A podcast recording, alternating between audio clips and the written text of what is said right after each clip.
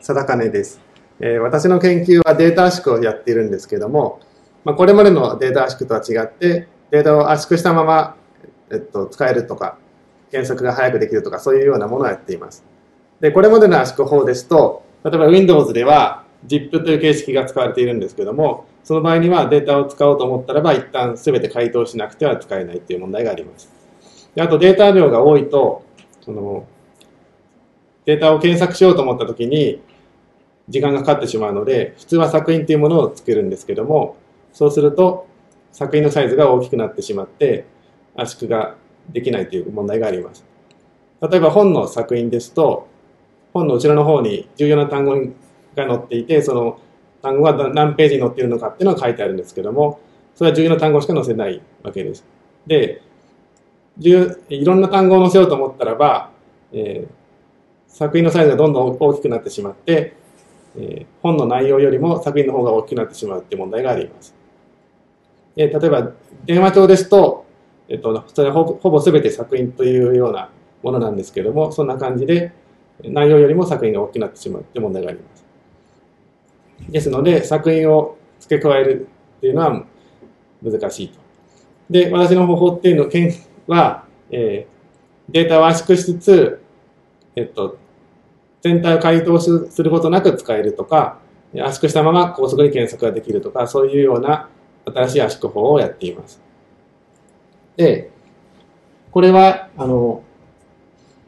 まあ、私の研究の一つなんですが、人の DNA 配列を決定するための、えデータ構造で、まあ、ドブリングラフっていうものなんですが、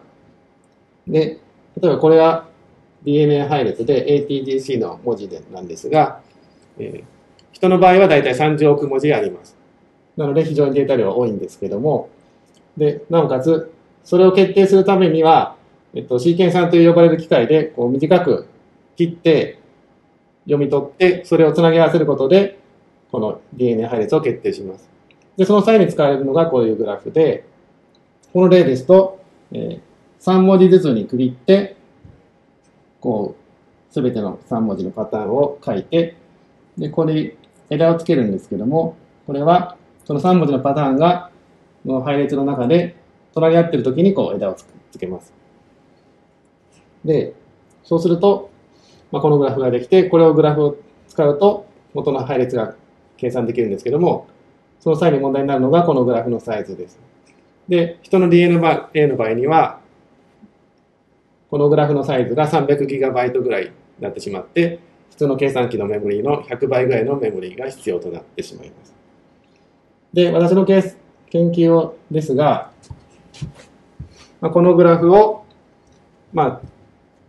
このような形に変更しまして、でこの部分を格納することで、このグラフを持っているのと同じことができるということが示せました。で、そうするとデータ量が大体100分の1になるので、普通の計算機で、この DNA 配列の計算ができるようになります。で、これをやりますと、まあ、自分自身の DNA 配列を自分の計算機で決定できるような時代が来るということです。